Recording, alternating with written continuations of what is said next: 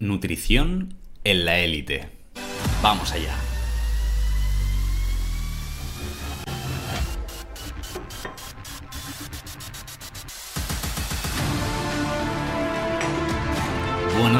¿Cómo estás? ¿Cómo estás deportista? Espero que súper bien estás escuchando Dos Cafés para Deportistas, el podcast de Javi Aoiz, en el que hablamos de nutrición deportiva para la mejora del rendimiento, ya seas deportista de élite, profesional o amateur. Así que vamos a hablar de todo esto, pero hoy antes de empezar hemos de hacer un agradecimiento especial a nuestros patrocinadores, a Crown Sports Nutrition, una empresa de eh, complementos alimenticios, de suplementos en nutrición deportiva que son una pasada, muchísimos de ellos con el informe de Sport, importantísimo, un certificado como producto seguro, aprobado por la, eh, por la la Agencia Internacional Antidopaje, así que una empresa sin ninguna duda genial y que yo utilizo tanto a nivel personal como con muchos de mis deportistas de élite.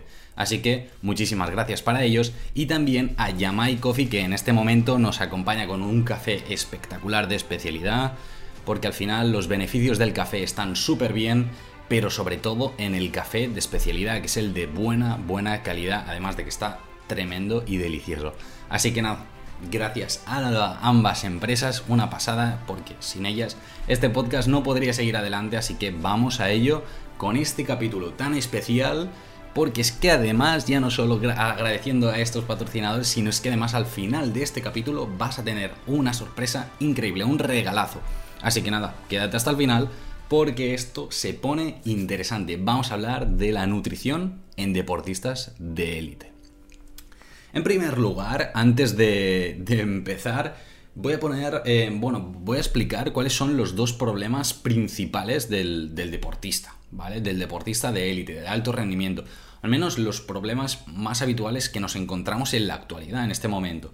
Son dos. En primer lugar, que muchos deportistas que están en un nivel muy muy alto tienen una alimentación de muy baja calidad nutricional. una alimentación muy mala, realmente. ¿Por qué?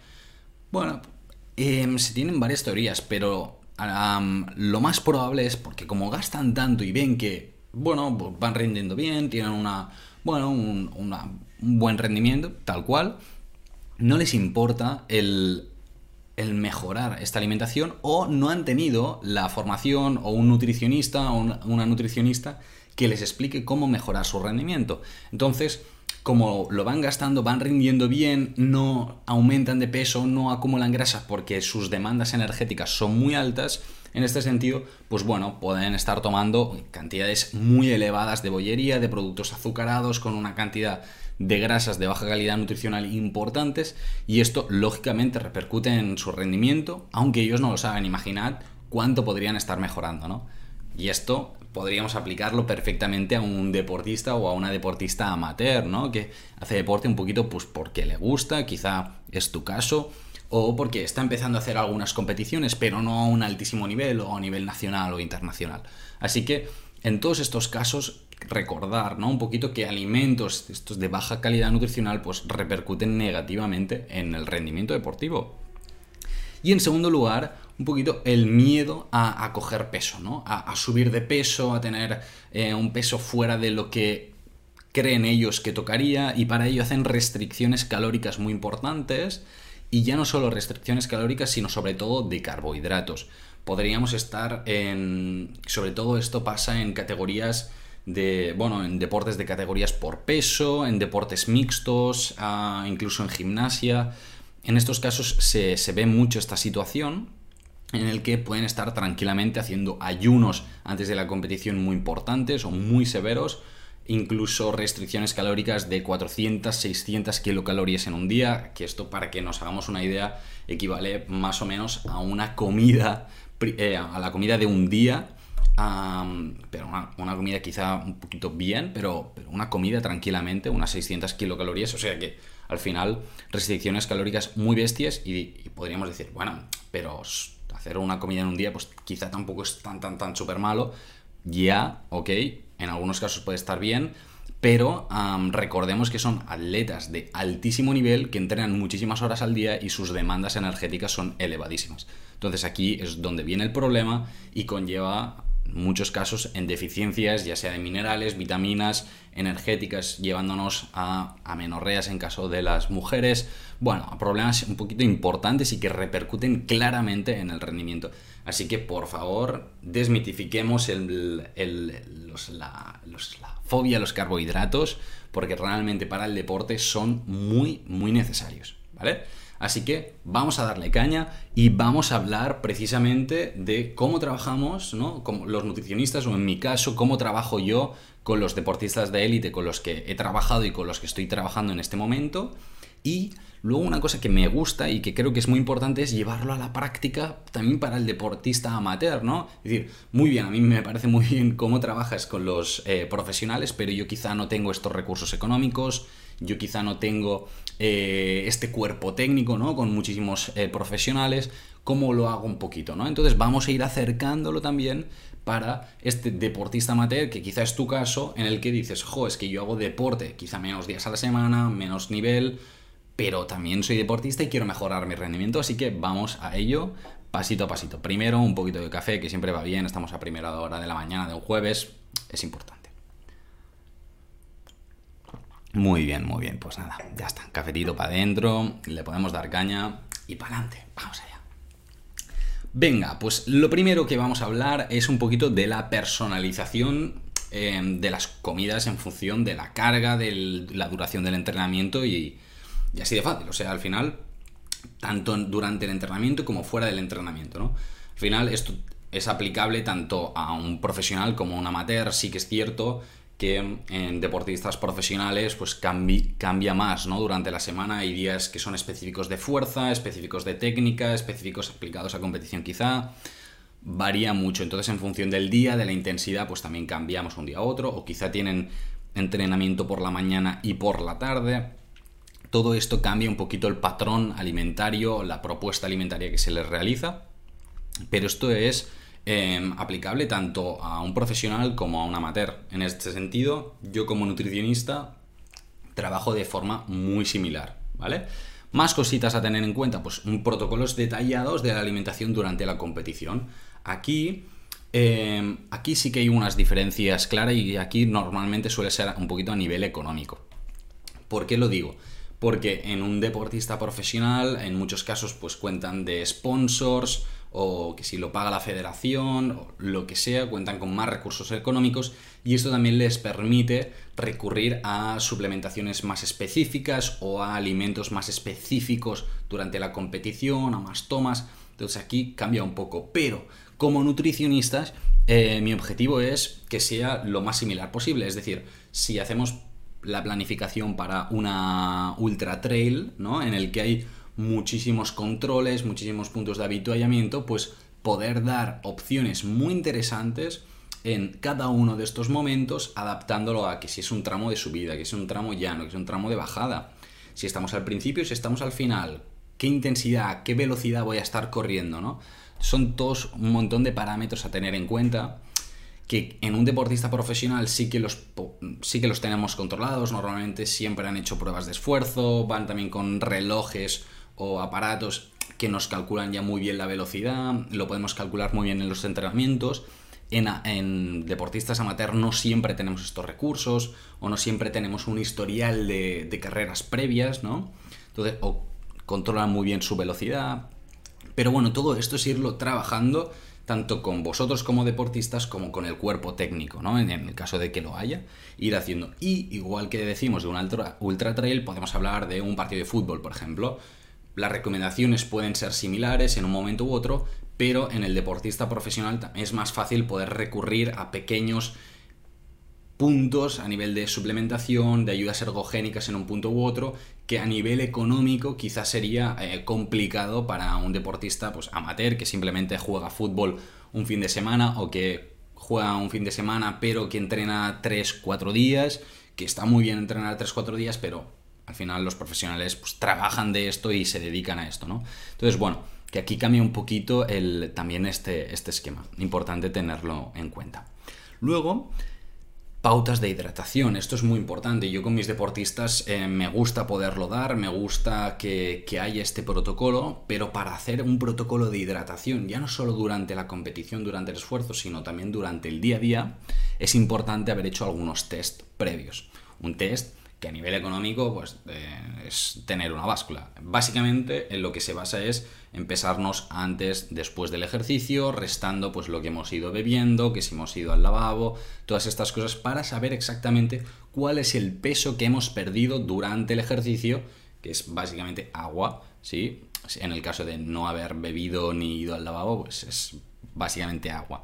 Entonces, de esta forma nosotros podemos saber exactamente qué es lo que necesita nuestro deportista para, ah, para hacer este tipo de actividad. Cada hora y de esta forma poder pautar de forma detallada. ¿Dónde es súper importante esto?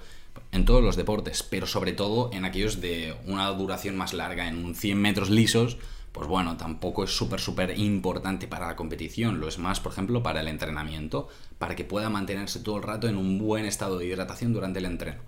Pero si volvemos, por ejemplo, a una ultra trail, aquí sí que es muy importante el saber cuánta agua, cuánta bebida, cuánto líquido va a tener que tomar para mantenerse hidratado o hidratada durante la competición. Esto es indispensable. Tener en cuenta en qué momento de la carrera está, si va más rápido o más lento, porque no va a poder beber tanta agua quizá o tanto líquido. Es importante tenerlo en cuenta. Y luego también en deportes de categorías por peso, ya sea MMA, eh, ya sea lucha eh, libre olímpica, por ejemplo, en el que van muy controlados con el peso corporal y si se han de pesar varias veces durante un mismo eh, fin de semana porque hay un doble competición quizá, han de mantener el peso el, todo el primer día para llegar el segundo también dentro del peso, ¿no? En estos casos es indispensable saber exactamente cuánto es eh, la demanda de agua que tiene el cuerpo y cuánto utiliza. Porque si hidratamos más de lo que toca, va a pesar más y esto podría descartarnos de la competición el segundo día, ¿no? Entonces es muy importante también tenerlo en cuenta, ya no solo ah, por el hecho de estar hidratado o hidratada, sino también, en este caso, por el peso corporal que se genera. Y esto podríais decir, vale, pero en deportistas amateurs también hay que tenerlo en cuenta. Totalmente, totalmente. Y al final es algo bastante sencillo de hacer, este test de hidratación para saber un poquito el agua que nosotros gastamos o utilizamos durante el ejercicio. Así que en este sentido es algo bastante, bastante similar. Muy bien, vamos a más cositas y es la valoración de la composición corporal. Aquí hay diversas formas de hacerlo. Lo ideal, pues, un DEXA. Un DEXA es una máquina en la que tú te metes dentro estirado o estirada y te lo mide todo. ¿Vale? tenemos masa muscular, masa grasa, masa ósea, un poquito todo, ¿no? Es una máquina espectacular, es muy cara, hay muy pocos sitios en los que la tienen, o también es, es difícil acceder a ella si no eres, pues esto, un deportista profesional o trabajar en un centro especializado en el que te permitan utilizarla. Entonces, ¿Está al, pues, al alcance de todos y de todas? Pues obviamente no. Pero hay otras formas de tener una, una, valoración de la composición corporal que está muy bien. Incluso en profesionales, no todos los clubs para nada tienen este DEXA, esta máquina espectacular. Así que lo más habitual es utilizar una antropometría en el que miramos pliegues, perímetros, diámetros óseos, longitudes. De esta forma podemos saber un poquito cuál es la composición corporal del deportista y poder ir haciendo esta evolución. Entonces, si diréis, vale, yo soy amateur, ¿qué hago? Antropometría, lógicamente no te la vas a poder hacer tú porque hay que estar titulado para hacerla. Entonces, recurrir a un antropometrista, normalmente son pues, eh, nutricionistas, dietistas, entrenadores personales, algunos también tienen este título, fisios. Bueno, hay que ir viendo un poquito, cotillar un poquito a ver si se tiene esta esta titulación es importante para poderlo hacer bien, pero dentro de aquí nos puede servir perfectamente tanto en profesionales como en amateurs para ir controlando esta evolución. Y esto es, y es importante ¿eh? hacer, eh, hacer, muy bien esta, este control porque nos permite saber primero desde dónde partimos, pero ver cómo esta intervención nutricional o incluso el deporte que estamos haciendo mejora o no nuestra composición corporal, si por una intervención nutricional concreta empezamos a bajar, por ejemplo, mucha grasa corporal y no nos interesa, algo estamos haciendo. O nos permite evaluar el crecimiento de la masa muscular, si estamos en una fase de hipertrofia, por ejemplo, de forma muy, muy clara. Entonces, o en una fase lesional, ver cuánta masa muscular estamos perdiendo. Todas estas cosas son muy importantes en el deporte y, es, es eh, y hay que tenerlas en cuenta para, poder rendir al máximo. Así que tenemos el, siguiente. El siguiente punto, aquí ya sí que em, se crean diferencias un poquito más significativas, sobre todo a nivel económico. Vamos a ver, cafetito, que si no, o sea que ya me quedo sin saliva. Perfecto. Aquí vamos a todo lo que son pruebas un poquito más em, de laboratorio, para decirlo de alguna forma, ¿vale? Aquí entran desde test genéticos hasta análisis, ¿vale? Directamente la interpretación de un análisis de sangre, por ejemplo. en, este, en este sentido, un análisis de sangre, pues bueno, esto más o menos sí que lo podemos ir haciendo todos y todas, ¿no? Puedes ir al médico y si te hacen una, una analítica, pues pasárselo al nutricionista y decirle, hey, mira, me han salido estos parámetros, ¿no? O incluso que este nutricionista o esta nutricionista te puede recomendar, mira, cuando vayas al médico y te tengas la próxima analítica, intenta pedir este parámetro, este parámetro y este otro parámetro. Porque me interesa, ¿no? Porque me interesa saber cómo estás de estos niveles para ver cómo estamos utilizando nuestro entreno, cómo te está afectando esta carga de entrenamiento o este nivel de competición, ¿no? Y estas cosas sí que las podemos hacer. El test genético normalmente el precio se incrementa y no todo el mundo lo puede hacer, pero bueno, paso a paso vamos a ir avanzando y cada vez van a ser más asequibles. Pero sí que es cierto que en deportistas de alto rendimiento un test genético pues puede ser muy interesante, sobre todo para conocer al deportista, ver qué tipo de intervenciones nutricionales le pueden ayudar más, en qué tipo de ejercicio le, le bueno, le repercute más negativamente o puede impactarle de, una forma u otra. Sobre todo también en una fase, por ejemplo, de recuperación es muy interesante, ¿no? Ver la predisposición a un daño muscular que pueda tener el deportista, la capacidad que tiene para metabolizar ciertos eh, combustibles. Entonces, para todos estos eh, casos es interesante realizar un test genético porque nos, nos da mucha información y luego nosotros podemos pautar una suplementación acorde o elaborar un protocolo de recuperación acorde a estos resultados, ¿no? Que ya, además del test genético, pues también la, lógicamente, la analítica, ¿no? Nos dice, ostras, está deficiente de esto, pues pam, suplementación aquí, ¿no? O suplementación allá, en el caso de que sea necesaria. Si no tenemos estos, eh, estos recursos, pues también es más complicado. Hay algunas suplementaciones que si no es con analítica, pues es preferible no darlas. Entonces, em, bueno, esto es importante tenerlo en cuenta porque a mí, por ejemplo, si un deportista no tiene una analítica en el que me dice deficiencia de vitamina D, ¿no? O los parámetros son de, son de deficiencia de vitamina D, yo de forma general no voy a recomendar una vitamina D, cuando quizá está en parámetros bajos. Pero si no tenemos este, esta hoja, ¿no? De esta analítica que nos dice, hey, niveles bajos, no la recomendamos. ¿Por qué? Pues porque al final hay ciertos suplementos que es preferible no dar si no está realmente el deportista en deficiencia. Digo deportista, digo población general, pero bueno, en este sentido estamos hablando de deporte, así que es importante tenerlo en cuenta. ¿Vale? Así que bueno, esto es un poquito para que tengáis una referencia y que de aquí vayamos eh, sacando conclusiones y decir, vale, a ver, ¿qué necesito yo, qué no necesito, ¿no? ¿Cuál es, dependiendo también del nivel, de la implicación que tú quieras tener en el deporte, de muchísimos factores. Más cositas. En este sentido vamos a hablar de la programación y la, estructura de las comidas en desplazamientos.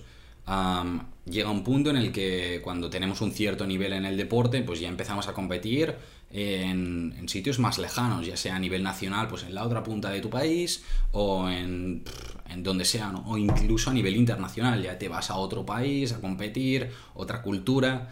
Entonces, en estos casos es importante tenerlo en cuenta. Es importante hacer una buena planificación nutricional porque habrá que contactar con el hotel, con el centro en el que estés o pautar la alimentación que vayas a tener. Yo sé si estás en un piso, pues en ese piso.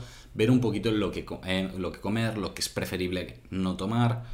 Ya no tanto por el, ostras, es la nutrición, ¿no? No, no sino simplemente porque quizá en el país en el que vas a competir, el tipo de alimentación que, tienen allí mm, es muy diferente a la que sigues tú de forma habitual y esto te podría generar un malestar eh, intestinal o te podría generar molestias en la barriga, eh, lo que sean, si no estás acostumbrado o acostumbrada. Entonces, es importante que el nutricionista eche un ojo, vea, consulte, pregunte a ver cómo va a ser la comida allí, qué te van a ofrecer, qué no te van a ofrecer y poder establecer un protocolo, ¿no? Incluso probar cositas antes. Si decimos, vale, allí va a haber, por ejemplo, eh, muchísimas legumbres, muchísimos frijoles, con además con un poquito de picante tal, pues probar, si sabemos que solo va a haber eso, ir probando antes ya en casa, el decir, venga, prueba de esto, prueba, haz esto otro, para irnos acostumbrando.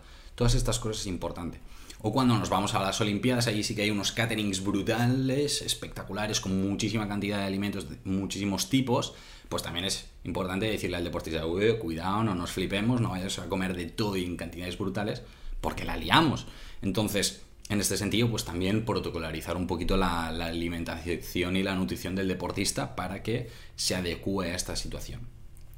Y dices, vale, pero en mi caso, que yo normalmente no hago desplazamientos tan largos, ¿vale? Pero quizás sí que te vas a correr, pues, Mm, yo qué sé, si vives en la zona, por ejemplo, de la costa a la montaña, si haces una ultra trail y allí te pasas todo el día fuera, o si te vas a entrenar, de ahí también, también te pasas todo el día fuera y comes fuera, pues todas estas comidas, pues también es importante tenerlas en cuenta. ¿Qué comemos, qué no comemos, dónde vamos a comer, qué tipo de alimentación llevamos? O cuando juegas fuera de casa un partido, o o te vas a una competición, a un combate, lo que sea, en estos casos, pues quizá también comes fuera, meriendas fuera, Todas estas cosas también es importante tenerlas en cuenta en, el, en la planificación nutricional, ¿vale? Así que nada, seguimos para allá con más cositas. En este caso vamos a hablar de nutrición en la lesión. En este sentido es bastante similar lo que puede hacer un deportista profesional que un lesionado a nivel de nutrición, siempre que, eh, bueno, al final las recomendaciones serían un poquito las mismas, Quizás sí que es cierto que en el profesional pues se le mete un poquito más de caña porque también nos interesa que la recuperación sea muy muy rápida, sobre todo hay presión desde arriba para que esta recuperación sea lo más rápida posible. Lógicamente, que a mí me interesa que todo deportista se me recupere lo antes posible, pero sí que es cierto que a nivel deportivo, cuando ya llegamos a un nivel muy muy muy elevado, ya no es simplemente el interés del deportista, sino que hay muchas veces que también hay un interés económico detrás, porque cuando un deportista está lesionado, pues bueno, en función de qué deportista sea y la influencia que tenga dentro de un club o dentro de una estructura, pues también repercute a nivel de económico, ¿no? Ya sea de venta de entradas, a nivel de patrocinios, lo que sea. Entonces, bueno, también es importante tener en cuenta estas cosas a nivel de presión, que, eh, que es normal, ¿no? Pero siempre como profesionales velamos porque todos los deportistas se recuperen lo antes posible. Sí que es cierto que aquí también eh, veremos un poquito también qué puede hacer un deportista profesional y qué puede hacer un amateur, ¿no? La recuperación probablemente no será igual de rápida porque el profesional ya no es solo el tema nutricional, sino que tiene muchos más preparadores físicos, muchos más fisios, más médicos, más maquinaria o más... Eh, o tiene... Mm, bueno, sí, más, más recursos para poder recuperarse y poder hacer esta rehabilitación antes que quizá un deportista amateur que no trabaja en un centro en el que hay muchísimos profesionales totalmente para esta persona, ¿no? Pero bueno, de aquí em, siempre velando porque dentro de las características y de la situación de, esta persona se recupere lo antes posible, que al final es un poquito también lo que, lo que queremos, ¿no?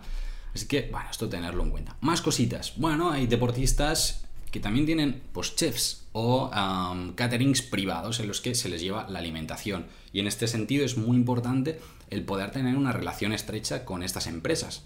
¿Por qué?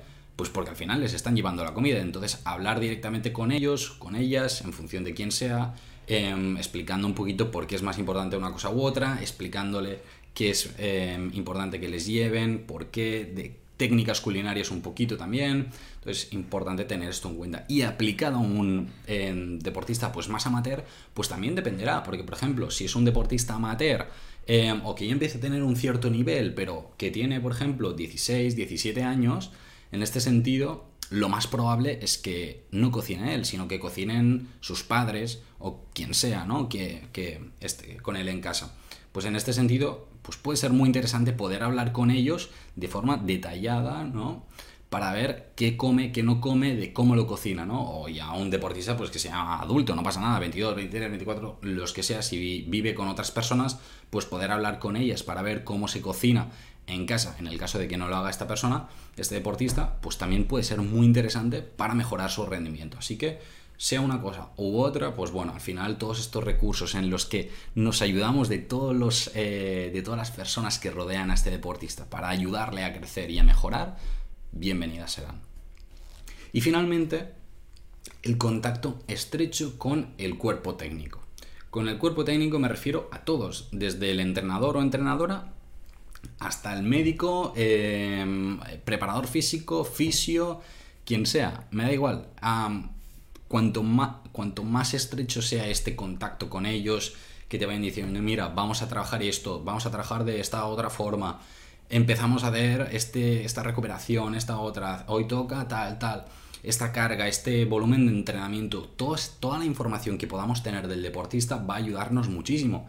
En, deportistas profesionales, pues a veces sí que tienen una planificación como mucho más detallada, incluso a meses vista, a año vista, de decir, mira, más o menos este va a ser nuestro protocolo de competiciones, de, de cargas, de todo esto genial, está estupendo que nosotros como profesionales lo podamos tener, pero también en deportistas amateur, pues bueno, tú puedes tener tu entrenador, tu entrenadora que te diga, mira, más o menos vamos a ir haciendo esta estructura, pues tú pasarle esto a tu nutricionista es genial, porque te va a poder adaptar tus comidas, tus entrenos, tus bebidas, todo a este entrenamiento. Entonces, poder tener este contacto con ellos es, genial.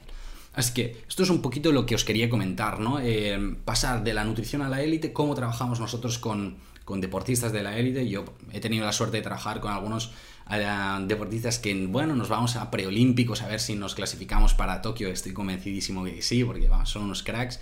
Y luego deportistas pues, profesionales de primera división, de, fútbol sala, algunos de, divisiones, eh, de, las primeras divisiones de, fútbol, de fútbol grande. Así que la verdad es que es muy chulo y el poder trabajar con ellos es, es espectacular.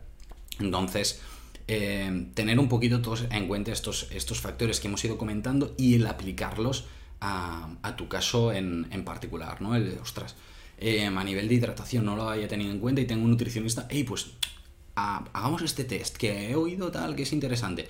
O tú mismo o tú misma, ¿no? El pesarnos antes, pesarnos después, todas estas cosillas. Pues muy bien, muy bien, muy bien, ya estamos llegando al final y como os decía antes, no me olvido, tenéis un regalazo, o sea, una pasada. O sea, tengo muchas ganas de, comentarlos. Y es que, y es que el día 12, sábado día 12 de junio, la semana que viene, por la tarde, vamos a hacer un directo espectacular. Vamos a hacer un webinar concretamente un webinar, vas a tener que inscribirte de forma gratuita hablando sobre la cafeína, sobre la cafeína, el café aplicado al rendimiento deportivo, es decir, todas las estrategias que se pueden hacer través de la cafeína, qué evidencia hay realmente, si mejora, si no mejora el rendimiento, en qué momentos pues, es más interesante, en qué deportes, porque no es lo mismo un deporte de fuerza que un deporte de resistencia, o un deporte mixto, como por ejemplo el fútbol o el básquet, en qué momentos puede ser interesante tomarte este café o esta pastilla de cafeína, por ejemplo, o en qué momentos preferiblemente no, porque podría alterarnos, por ejemplo, el sueño, pero en otros activarnos y de hacernos rendir más. Entonces, vamos a ver en qué momentos utilizar o no utilizar este café, qué beneficios tiene este café ya no solo también para el deporte, sino también para la salud, en qué momentos y qué tipo de café, porque no todos los cafés son iguales, así que vamos a ir viendo todas estas cosas y mucho más, que va a ser realmente una masterclass espectacular sobre el café, sobre la cafeína, que me hace muchísima ilusión poder compartir con todos y todas vosotras, así que nada, si quieres inscribirte, lo único que has de hacer es muy fácil, es irte a los enlaces que tienes, ya sea en YouTube, Instagram, en el, propio Spotify, Apple Podcast, Google Podcast, iBox, donde sea que estés escuchando este capítulo del podcast, porque vais a ser los primeros que, que, lo estéis escuchando, porque esto se va a publicar más tarde en el resto de redes y vas a poder acceder y reservar tu plaza, porque las plazas están limitadas para este webinar que vamos a hacer el día 12 de junio por la tarde, hablando sobre el café. Así que te espero allí si realmente te interesa mejorar tu rendimiento, llevarlo a un nivel superior, pues es, ¿por qué no? Muy interesante que te apuntes a este webinar que vamos a hablar e inspeccionar todo lo importante e imprescindible que hay sobre el café, la cafeína y el rendimiento deportivo. Así que nada, si te interesa todo esto, nos vemos allí el sábado 12 de junio, webinar gratuito para mejorar tu rendimiento. Dicho esto, cualquier duda que tengas sobre el webinar, sobre este capítulo del podcast, sugerencias para nuevos capítulos del podcast, lo que sea, me lo puedes escribir tanto por Instagram, Nutrix, como por correo, como por los comentarios del podcast y voy a estar encantado de responderte. Así que nada, muchísimas gracias por llegar hasta el final del vídeo. Me alegro muchísimo porque esto quiere decir que te estaba molando el tema, que te interesa, puedes compartirlo con quien quieras, que para eso está, para mejorar el rendimiento de todos y de todas. Así que nos vemos el próximo jueves, como siempre, en un nuevo capítulo de Dos Cafés para Deportistas. Que vaya súper bien la semana.